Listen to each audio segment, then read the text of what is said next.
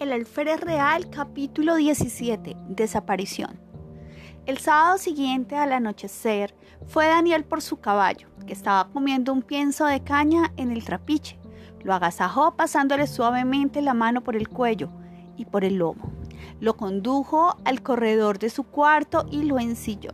Pasó enseguida a la sala principal de la casa y preguntó a las señoras si se les ocurría algún encargo para Cali, y ellas le contestaron que nada se les ofrecía. Al separarse de ella recibió de Inés una tierna mirada por toda despedida. Esa mirada era lo que él había ido a buscar para poder partir contento.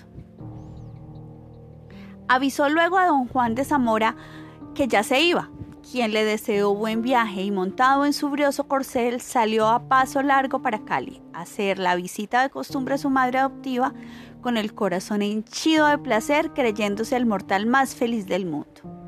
Don Juan Zamora después de cenar se retiró a su cuarto, a donde acudieron el tío Luciano, capitán de la cuadrilla, y Fermín, no a recibir órdenes para los trabajos, pues el día siguiente era domingo y los esclavos eran dueños de su tiempo sino simplemente a conversar con él y a oír las relaciones que les hacía de sus viajes y de las costumbres de España.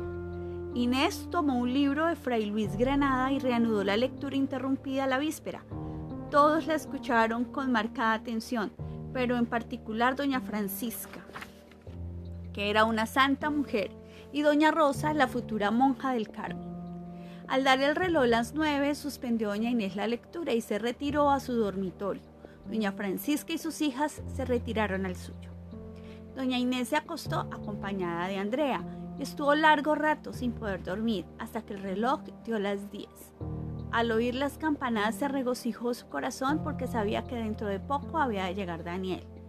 Pero se pasó otra hora sin que rechinara la puerta ni ladraran los perros, ni los gansos graznaran. El reloj dejó de oír once campanadas. Ya no vendrá, pensó ella, pero ¿qué motivo se, decía lo habría obligado a quedarse?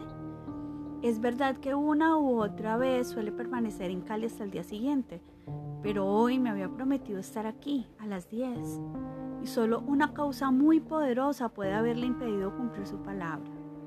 ¿Será que ha encontrado enferma a su madre?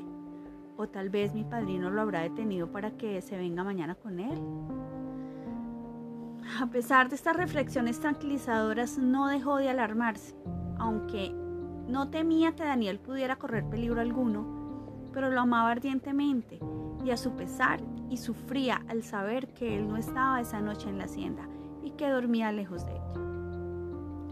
Ya sabemos por ella misma que cuando Daniel no estaba presente la casa le parecía un desierto no temiendo peligro alguno porque no podía haber, haberlo, ¿cierto? Al fin, aunque algo apesarada, se quedó dormida. Al día siguiente, cuando estuvo bien de día, se levantó a tiempo en que ya Andrea andaba por el interior de la casa. Abrió las ventanas de su aposento y vio en el patio a Fermina Caballo y a don Juan Zamora y al tío Luciano, que hablaban con él, rodeados de varios esclavos, pues como hemos dicho, era domingo y los negros no tenían ocupaciones forzosas. Viendo esto, estaba cuando entró Andrea asustada y le dijo, mi señorita, hay una novedad en la casa. Inés se alarmó en extremo sin saber por qué, le preguntó, ¿qué novedad? El niño Daniel se fue anoche para Cali y debió volver a las 10 como lo hace siempre, pero no volvió. Ya sé eso. ¿Cuál es la novedad? preguntó Inés, perdiendo el color. Pues bien, el niño Daniel no volvió anoche y hoy al amanecer al levantarse el tío Luciano alcanzó a ver un caballo blanco ensillado y sin jinete en la puerta de golpe, como esperando a que le abriéramos para entrar. Fue a ver qué caballo era y encontró que era el del niño Daniel, de suerte que ha vuelto solo, tal vez desde anoche sin saberse que ha sido del jinete. ¿Y no han mandado a averiguar? En este momento se va Fermín a buscarlo por el camino, porque el amo don Juan cree que tal vez lo botó el caballo y que estará por ahí aturdido de la caída o con algún hueso roto cuando no ha venido a pie. Inés se sentó para no caerse y quedó anonadada, con tan infausta noticia. Al pasarle esa especie de vaído, se acercó de nuevo a la ventana y vio que el grupo ya se había disuelto y que Fermín había partido. Andrea salió y ella se quedó rezando y encomendando a Dios a Daniel. Llegó la hora del almuerzo, que era siempre entre 7 y 8 de la mañana, porque en aquel tiempo no se tenía la costumbre del desayuno, ni nadie tomaba café. En la mesa no se habló sino de Daniel. Con gran interés, porque era un mozo simpático para todos. Inés oía angustiada las diversas suposiciones, tomando parte en la conversación y haciendo esfuerzos extraordinarios para no dejar conocer su dolorosa zozobra. A las nueve regresó Fermín, don Juan Zamora lo condujo a la presencia de las señoras para que dijera delante de ellas las noticias que traía. He aquí su relación. En el camino no encontró a Daniel ni vivo ni muerto, y aunque averiguó por él a cuántos iban y venían por el camino y a los habitantes de las pocas casas que por allá había, no halló uno solo que diera razón de él. En una casita que había en el paso del río Meléndez, en dos o tres que había en Cañaveralejo y en las pocas casas de la ciudad al lado de la chanca, le dijeron que lo habían visto ir en dirección a la ciudad, a eso de las siete y media de la noche. Pero no lo habían visto regresar.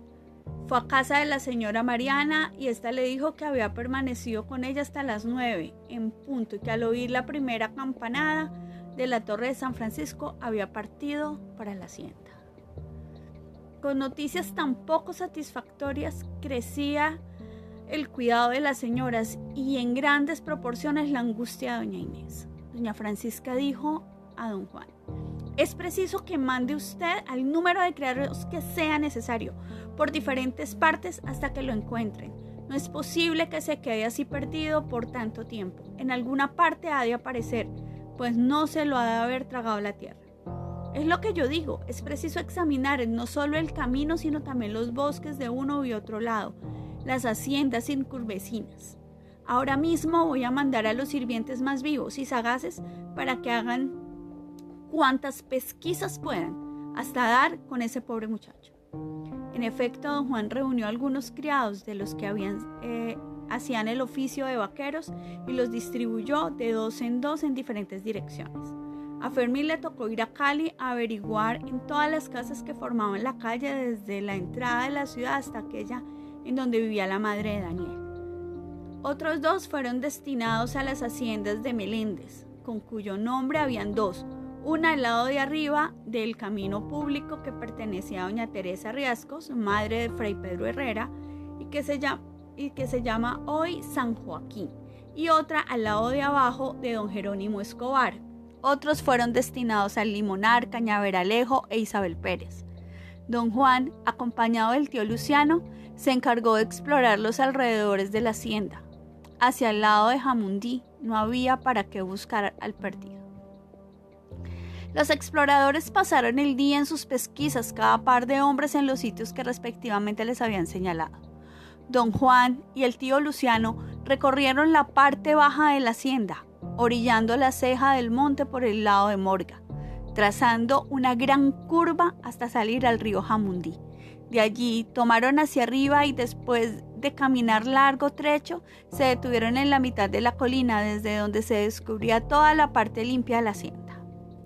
Examinaron con la vista la extensa comarca en todas direcciones, Allá, a una gran distancia, al pie de las lomas por las cabeceras de Pance, se alcanzaban a ver dos águilas que revoloteaban sobre un mismo punto.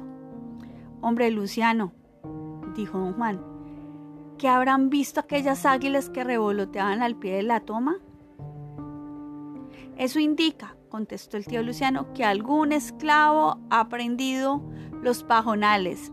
Ve a su merced el humo. Las águilas están allí para caer sobre las sabandijas que salgan huyendo de la candela. Vamos, hombre Luciano, a ver qué hay por allá.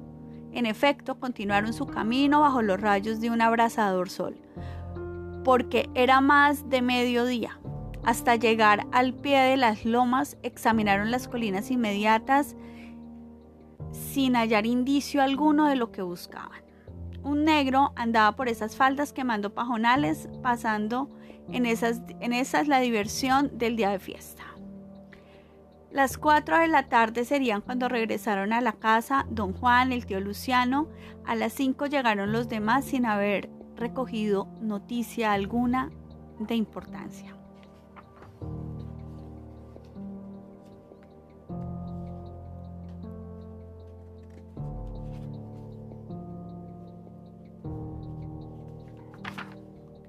Sin embargo, algunos vecinos de la calle que conducía a la casa de doña Mariana hacia el llano le dijeron a Fermín que después de las nueve de la noche habían oído pasar un caballo a todo correr como si fuera desbocado por la calle.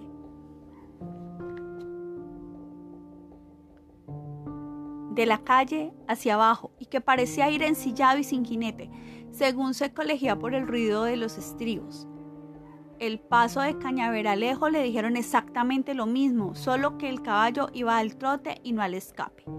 Si el caballo había botado a Daniel había sido sin duda en las calles de la ciudad. Las señoras habían pasado el día con una terrible ansiedad, pero doña Inés particularmente en mortales angustias. Cuando estuvieron de vuelta los exploradores sin Daniel y sin noticia alguna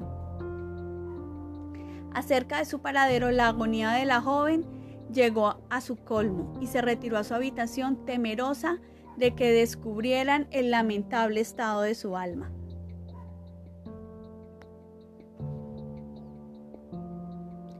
A las seis llegó don Manuel con su paje. Las señoras salieron a recibirlo al corredor e inmediatamente se refirió a doña Francisca la novedad que había ocurrido. Don Juan Zamora estaba presente. ¿Y qué han hecho para averiguar el paradero de Daniel? preguntó don Manuel. He mandado diferentes partidas, contestó don Juan, por diferentes partes, y yo mismo he recorrido con el tío Luciano gran parte de la hacienda, y hemos regresado todos sin haber conseguido averiguar nada. ¿Y cuál es su opinión, don Juan, acerca de este acontecimiento? Yo creo que el caballo, que es muy brioso, lo habrá botado, y que debe estar en alguna casa en donde lo habrán recogido. Creo lo mismo, don Juan. No se pierde en Cali así tan fácilmente un individuo Desaparecerá por una semana, pero luego tendrá que resultar de donde menos se piense. Eso es lo que yo digo, señor don Manuel. Si no lo hemos encontrado, ya vendrá él por sus pies cuando menos se piense. Si no resulta esta noche, escribiré mañana a don José Micolta para que pongan en movimiento a los alcaldes, alguaciles y regidores hasta que den con él vivo o muerto. Al servirse la cena, doña Inés se excusó por medio de Andrea de asistir a ella, pretextando que le dolía fuertemente la cabeza. A las nueve se acostaron todos como de ordinario. Solamente Inés permaneció despierta en su cuarto sin acostarse, asomándose a cada instante a la ventana que había dejado entreabierta. Inés creía que su amor era un secreto para todo el mundo, y sin embargo no lo era para Fermín y Andrea aunque estos no se atrevían a hacer la más ligera alusión a eso, pues comprendían que la pasión de Daniel era un disparate y conocían muy bien el orgullo y el recato de doña Inés. Andrea, viendo que su señora no se acostaba, se atrevió a preguntarle qué tenía. Inés contestó que le dolía la cabeza, pero que ya se le iba aliviando y le mandó a que se acostara. Andrea obedeció, pero no por no contrariarla y porque comprendió que ella quería estar sola. Pasó pues a su dormitorio y se acostó, pero sin poder conciliar el sueño porque le atormentaba la triste situación de su ama y más viendo que no podía darle alivio. Doña Inés pasó toda la noche llorando, a veces sollozos y Andrea oyéndola llorar. A la hora del almuerzo avisó a Andrea que su señorita continuaba con mucho dolor de cabeza y que almorzaría en su cuarto. En efecto, allí se le sirvió, pero ya no pudo pasar nada. Después del almuerzo fueron las señoritas a visitarla y a ver qué remedio le hacían. Inés estaba a media luz, casi en lo oscuro, para evitar que le vieran los ojos y conocieran que había llorado. A poco rato entró don Manuel, la saludó con mucho cariño, le tomó el pulso y se informó de que solo sufría un ligero dolor de cabeza que no era de cuidado, e indicó a doña Francisca el remedio que debía hacerle para aliviarla. Ninguna de ellas sospechaba que la causa de su encierro era Daniel. Doña Francisca le dijo, lo que te haya hecho daño ha sido, lo que te ha hecho daño ha sido el sol, ese de anteayer cuando fuimos al baño. Eso es sin duda.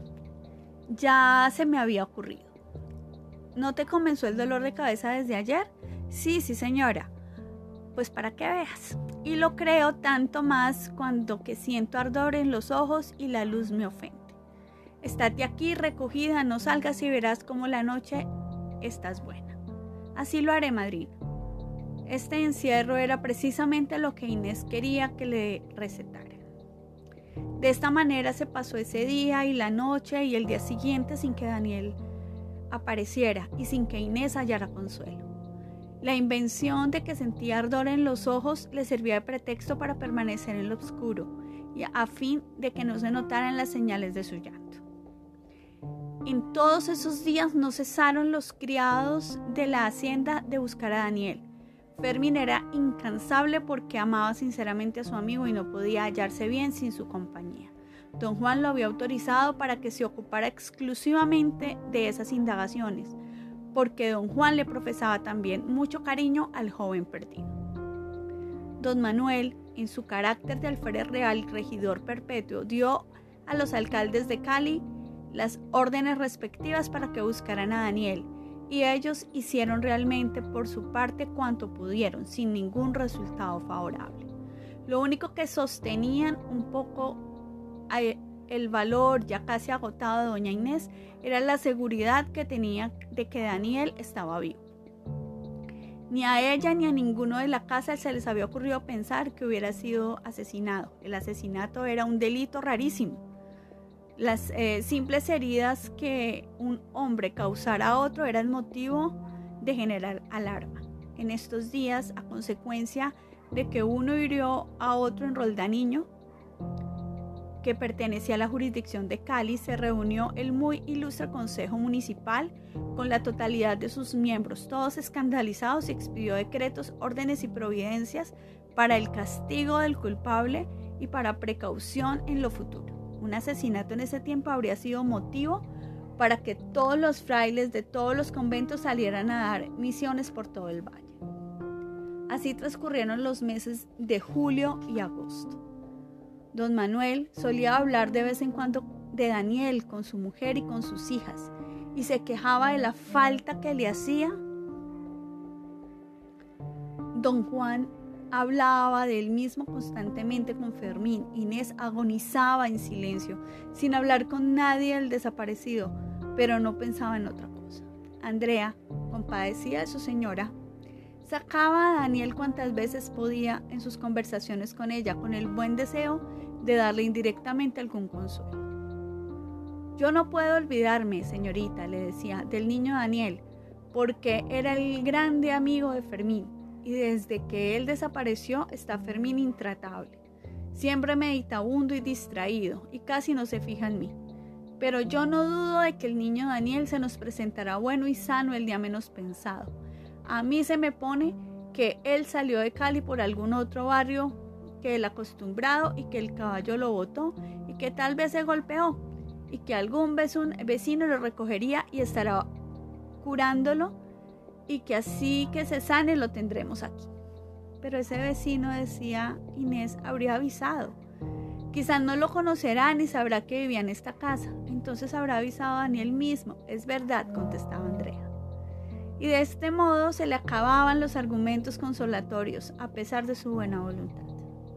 El sufrimiento de la pobre Inés era intenso, profundo y sin descanso, porque no tenía siquiera el alivio de comunicar su pena con alguna amiga ni deseaba tampoco comunicarla, porque veía con tales confidencias sufría su amor propio y comprometía su decoro. Al principio lloró mucho, hasta que al fin aprendió lo que aprende toda persona, que es por largo tiempo infeliz. Aprendió a tragarse las lágrimas, o como si dijéramos a llorar por dentro, como lloran tantos y tantas en la sociedad, sin que, sin que nadie lo sospeche.